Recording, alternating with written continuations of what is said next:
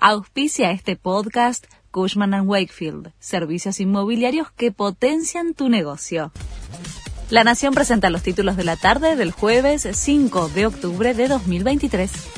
El FMI confirmó que el gobierno postergó pagos por 2.600 millones de dólares para después de las elecciones.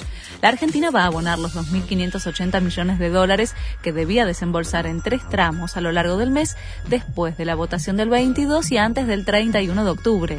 La posibilidad de agrupar pagos correspondientes al mismo mes está disponible para todos los miembros del organismo y Argentina ya la usó en varias ocasiones allanaron 18 bancos en la City porteña por la fuga de 400 millones de dólares. La aduana encabezó un operativo donde se investiga si simularon importaciones utilizando documentación y operaciones falsas en el Sistema Integral de Monitoreo de Importaciones, conocidas como SIMIS, con el objetivo de fugar dólares al exterior. Son 176 empresas las que están siendo investigadas por esta posible maniobra ilegal imputaron a Jessica Sirio y a Martín Insaurralde por lavado de dinero y enriquecimiento ilícito. La investigación involucra el supuesto acuerdo millonario del divorcio entre ambos. En la misma causa, también la fiscal federal de Lomas de Zamora, Cecilia Incardona, involucró a Sofía Clerici, pero por el cargo de encubrimiento confirmaron el procesamiento de Claudio Canilla en la causa por el abuso sexual a Mariana Nanis.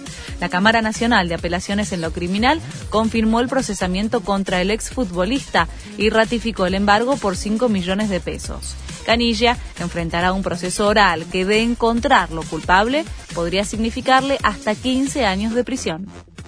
Boca se juega a todo o nada ante Palmeiras.